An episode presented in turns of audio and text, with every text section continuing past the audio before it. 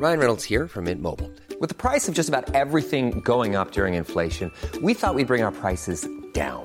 So to help us, we brought in a reverse auctioneer, which is apparently a thing. Mint Mobile unlimited premium wireless. Ready to get 30, 30, bit to get 30, bit to get 20, 20, 20, bit to get 20, 20, bit to get 15, 15, 15, 15 just 15 bucks a month. So, Give it a try at mintmobile.com slash switch. $45 upfront for three months plus taxes and fees. Promo for new customers for limited time. Unlimited more than 40 gigabytes per month. Slows. Full terms at mintmobile.com. I'm Sandra, and I'm just the professional your small business was looking for. But you didn't hire me because you didn't use LinkedIn jobs. LinkedIn has professionals you can't find anywhere else, including those who aren't actively looking for a new job but might be open to the perfect role, like me. In a given month, over 70% of LinkedIn users don't visit other leading job sites. So if you're not looking on LinkedIn, you'll miss out on great candidates like Sandra. Start hiring professionals like a professional. Post your free job on linkedin.com/achieve today.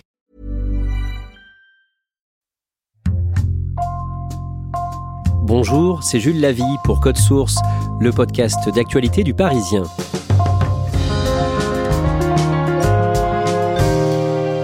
4 septembre, le Parisien a brossé le portrait d'une femme, Laura Nataf, 33 ans, qui a été greffée des mains et des avant-bras.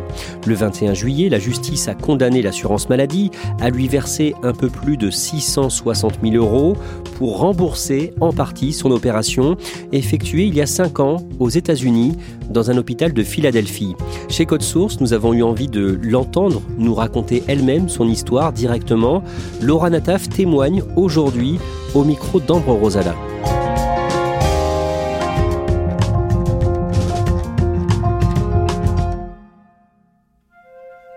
Je rencontre Laura Nataf dans le petit bureau qu'elle partage avec son associé, dans le 8e arrondissement de Paris, après sa journée de travail.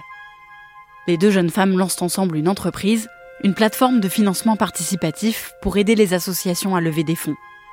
Laura a de longs cheveux bruns et de grands yeux noirs. Elle me raconte qu'elle est née à Paris en 1988 et qu'elle a un frère et une sœur plus âgée qu'elle.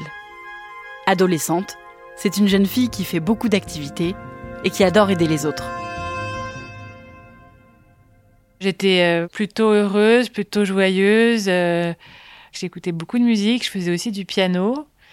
J'ai découvert aussi un petit peu le, monde de la cuisine, donc je faisais pas mal de gâteaux, de choses comme ça. J'aimais bien euh, faire des choses pour les gens, donc j'aimais bien cuisiner pour les autres et recevoir chez moi. Donc, euh, donc voilà, c'était un peu aussi une passion qui m'a amené derrière d'ailleurs à faire euh, l'école hôtelière. Après le bac, Laura commence en effet une prestigieuse école hôtelière à Lausanne, en Suisse. Elle s'y installe en janvier 2007, quand elle a 19 ans, et goûte pour la première fois à l'indépendance.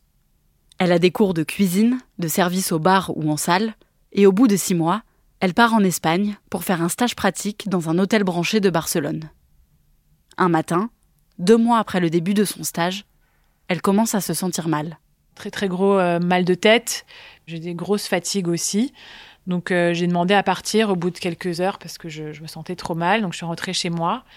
Après, j'ai commencé à avoir d'autres symptômes, euh, des vomissements ou euh, des choses comme ça. Et en fait, euh, je me suis mise à tomber, à faire des malaises, et puis finalement à plus pouvoir vraiment me lever de mon, mon canapé. Euh, au bout de 24 heures, j'avais appelé ma mère qui du coup avait décidé de venir pour euh, voir ce qui se passait. Et dès qu'elle est arrivée, on a fait un passage à l'hôtel avec euh, les ambulances qui sont venues et puis m'ont amené directement à l'hôpital.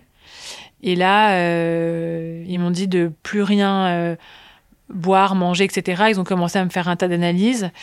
Et derrière ça, on m'a mis dans un coma artificiel. Et de là, j'ai passé trois semaines dans le coma. Laura a fait un choc septique. C'est une chute sévère de la pression artérielle qui est causée par une septicémie, une infection du sang. Dans le coma, Laura est rapatriée à l'hôpital Cochin, à Paris, où les médecins n'ont pas d'autre choix que de l'amputer de ses deux avant-bras et de ses deux pieds. À son réveil, elle se rappelle avoir fait des cauchemars et elle a la sensation d'avoir les bras complètement pliés. Mais elle ne veut pas regarder tout de suite ce qui lui est arrivé. Et à un moment donné, je me suis décidée à regarder.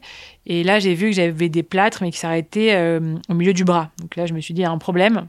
Où est l'autre partie? Et du coup, bah là, j'ai paniqué. J'ai dit, mais ils m'ont enlevé mes mains, mais qu'est-ce qui s'est passé?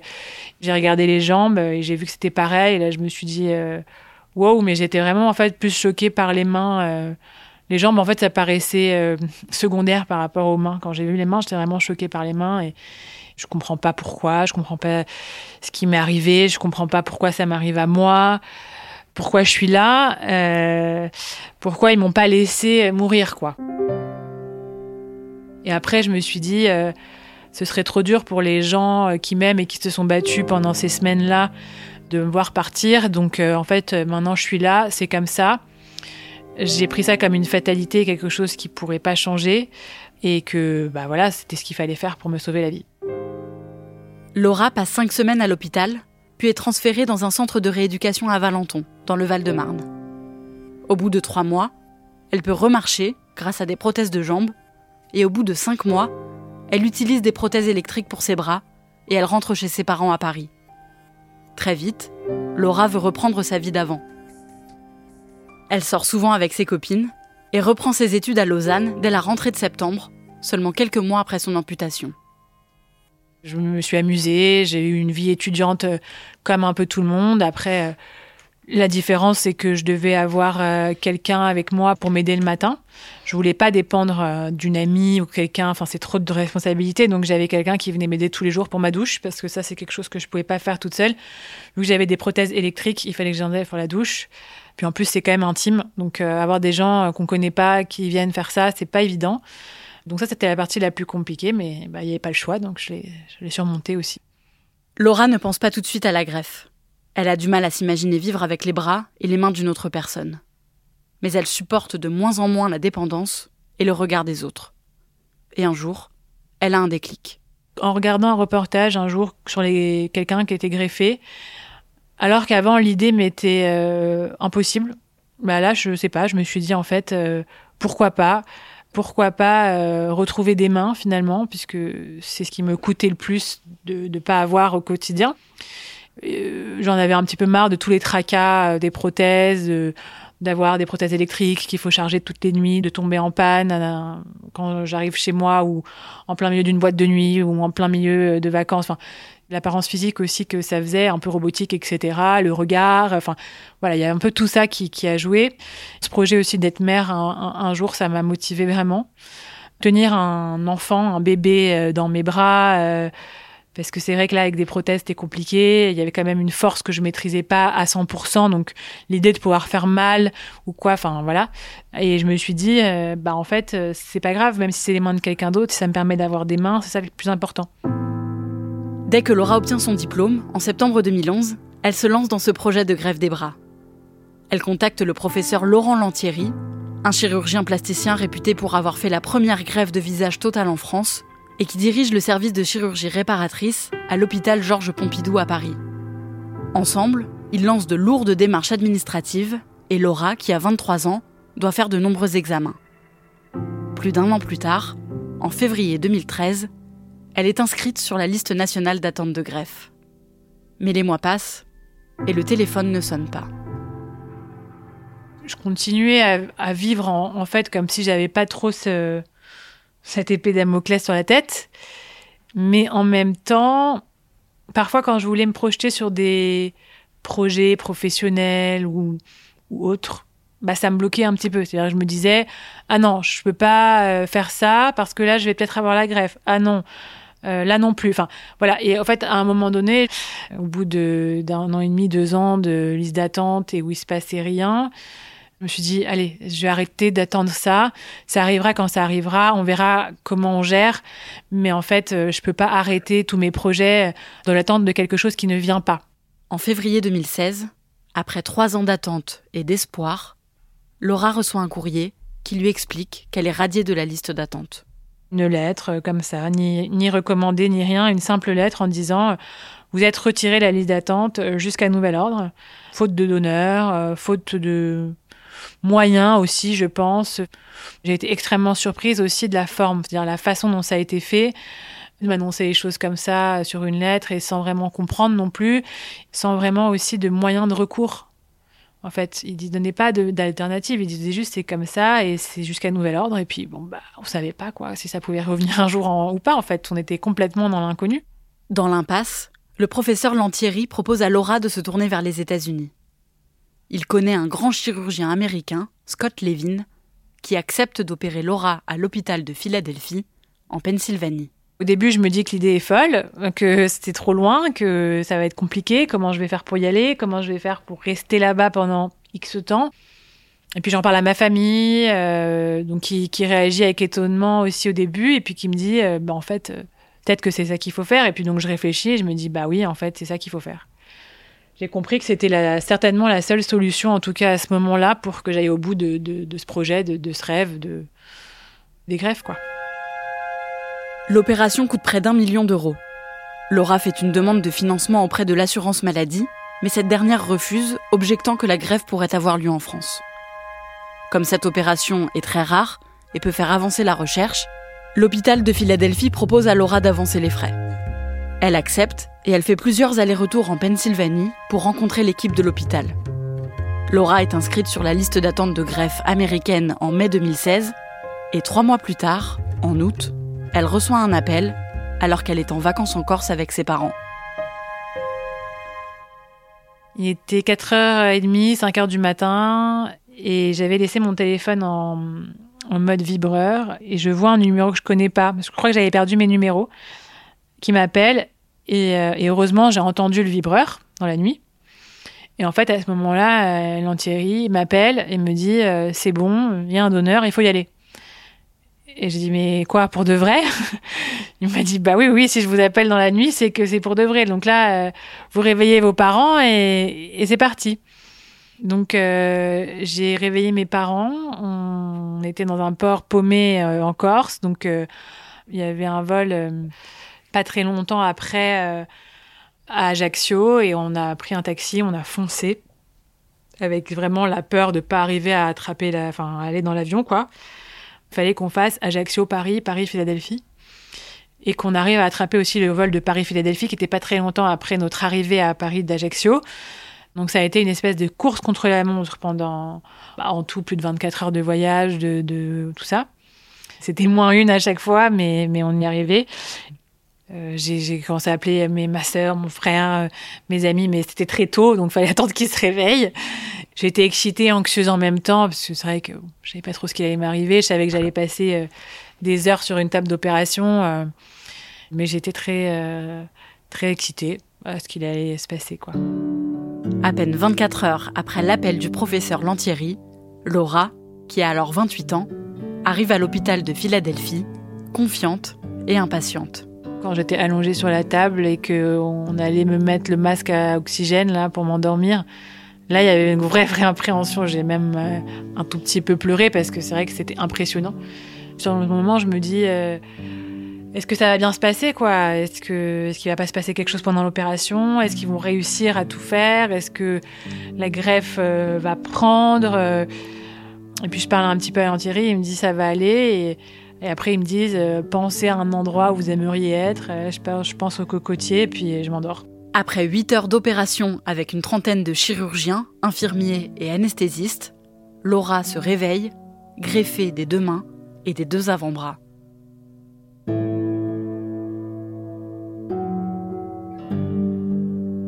J'ai demandé tout de suite à ce que me montre mes mains, parce qu'en fait, je les voyais pas, il y avait des plâtres de partout. Euh, donc, on m'a pris une photo. On m'a dit tes mains, elles sont belles, elles sont magnifiques, etc. Et on me les a, on m'a montré une photo. Et je dis ah ça va, elles ont l'air pas mal.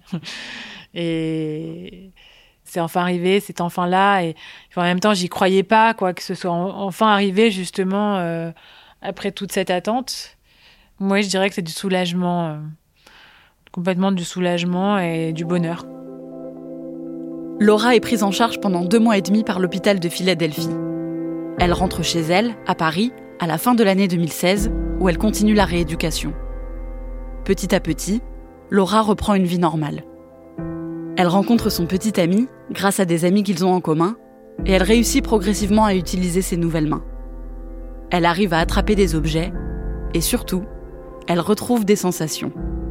Le moment qui a été euh, le plus fantastique et révélé, enfin une espèce de révélation, de sentiment de liberté euh, totale, ça a été euh, le jour où j'ai pris ma douche toute seule pour la première fois. J'ai senti le chaud et le froid, du coup je m'amusais dans la douche. Ah, ça m'a fait quelque chose. Les premières fois où j'ai senti ça, euh, j'ai eu des vraies émotions. Vraiment, euh, on y est, c'est bon, ça marche.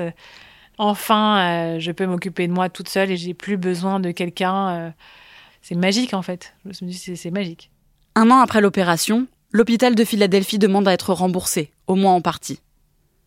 Laura contacte alors une avocate et ensemble, elles attaquent l'assurance maladie en justice parce qu'elles considèrent qu'en refusant le financement de la double grève de Laura, la sécurité sociale a bafoué ses droits. Après quatre ans de bataille judiciaire, le 12 juillet 2021, le tribunal de Paris condamne l'assurance maladie à prendre en charge l'opération de Laura aux États-Unis. Il estime que c'était la seule offre de soins disponible pour elle et qu'une telle greffe n'aurait pas pu avoir lieu en France à ce moment-là. Laura apprend la nouvelle au téléphone par son avocate. J'ai sauté de joie en fait, vraiment. C'est une espèce de satisfaction de se dire mais voilà, en fait, il ne faut jamais abandonner et il faut vraiment mener ses combats jusqu'au bout et y croire. Il faut jamais se dire qu'on n'y arrivera pas ou qu'il ne faut pas s'attaquer à une grosse machine parce que finalement, euh, tout est possible. La preuve. Quand il y a presque 15 ans, euh, il m'est arrivé ce qui m'est arrivé, euh, jamais j'aurais pensé que ce serait possible de vivre comme ça aujourd'hui. Et bon, maintenant je peux le dire parce que ça fait, euh, ça fait 4 mois, mais je suis enceinte, j'attends un bébé. Voilà, donc j'ai trop hâte. Je, je, sais que ça va être une expérience extraordinaire avec des sensations, des émotions que je connais pas encore. J'ai déjà eu des neveux, je me suis un peu entraînée avec eux. J'ai une petite nièce là qui a trois mois aussi et qui est toute mignonne et que de temps en temps aussi, voilà, je, prends dans les bras. Et, quand je le fais, j'ai vraiment un sourire euh, intérieur et extérieur en me disant, euh, voilà aussi pourquoi j'ai fait ça, quoi. Je peux la tenir dans mes bras, je peux m'occuper d'elle, je peux lui donner son biberon, je, je peux faire des choses pour un bébé que j'aurais pas pu faire avant. ça, c'était vraiment un de mes buts, quoi. Donc, euh, contente que ça se soit réalisé.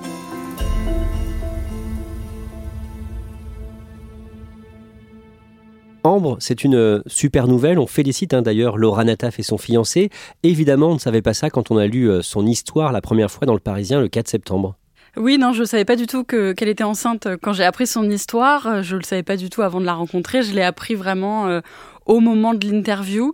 C'est vraiment une, super euh, nouvelle pour elle. Alors euh, évidemment, elle a un peu d'appréhension, euh, c'est ce qu'elle m'a dit, hein, parce qu'elle elle peut pas utiliser ses mains et ses bras complètement normalement. Donc il va lui falloir un petit temps d'adaptation pour s'occuper de son bébé. Elle a vraiment très hâte de devenir maman. Une greffe dès demain, c'est une opération qui reste rare en France aujourd'hui? Oui, ça reste euh, très rare, mais ça existe. La dernière, elle a eu lieu en janvier dernier euh, aux Hospices civils de Lyon. C'est euh, un Islandais de 48 ans qui s'est fait greffer des deux bras et il s'est fait greffer au niveau de l'épaule. Donc c'est une première en France, hein, une greffe qui remonte aussi haut dans le bras. L'opération s'est très bien passée. Donc voilà, c'est des choses qui se font, la recherche avance, mais ça reste quand même encore aujourd'hui une prouesse à chaque fois. Et pour Laura Nataf, combien la sécurité sociale va rembourser sur cette opération? Alors pour l'instant, la sécurité sociale euh, a été condamnée à verser 664 000 euros à Laura. C'était euh, une somme euh, vraiment inespérée pour elle, hein, c'est ce qu'elle m'a raconté. Elle m'a dit que c'était grâce au travail titanesque de son avocate, euh, maître Selam Benisti, qui a réussi à prouver que l'opération n'était pas possible en France euh, au moment où Laura s'était fait greffer. Mais il faut quand même rester prudent. Rien n'est encore gagné pour elle parce que la sécurité sociale a indiqué avoir fait appel et donc euh, cette décision de justice, elle n'est pas encore définitive. Merci Ambre Rosala et merci à Aurélie Sipos pour son aide. Le Parisien, c'est 400 journalistes mobilisés pour vous informer, avec des bureaux dans tous les départements d'Île-de-France et l'Oise, à retrouver sur leparisien.fr. Et Code Source, le podcast d'actualité du Parisien, est disponible sur toutes les plateformes audio. Cet épisode a été produit par Thibault Lambert et Sarah Amni, réalisation Julien Moncouquiol. Si vous aimez Code Source, n'oubliez pas de vous abonner, de nous laisser euh, des petites étoiles ou un commentaire sur votre application préférée. Et puis vous pouvez aussi nous écrire directement code source at leparisien.fr.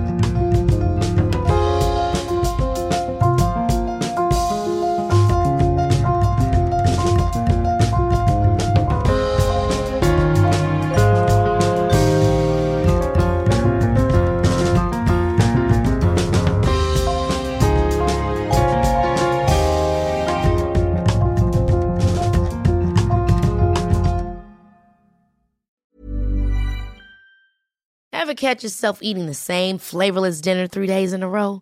Dreaming of something better? Well, HelloFresh is your guilt-free dream come true, baby. It's me, Kiki Palmer. Let's wake up those taste buds with hot, juicy pecan-crusted chicken or garlic butter shrimp scampi. Mm. Hello Fresh.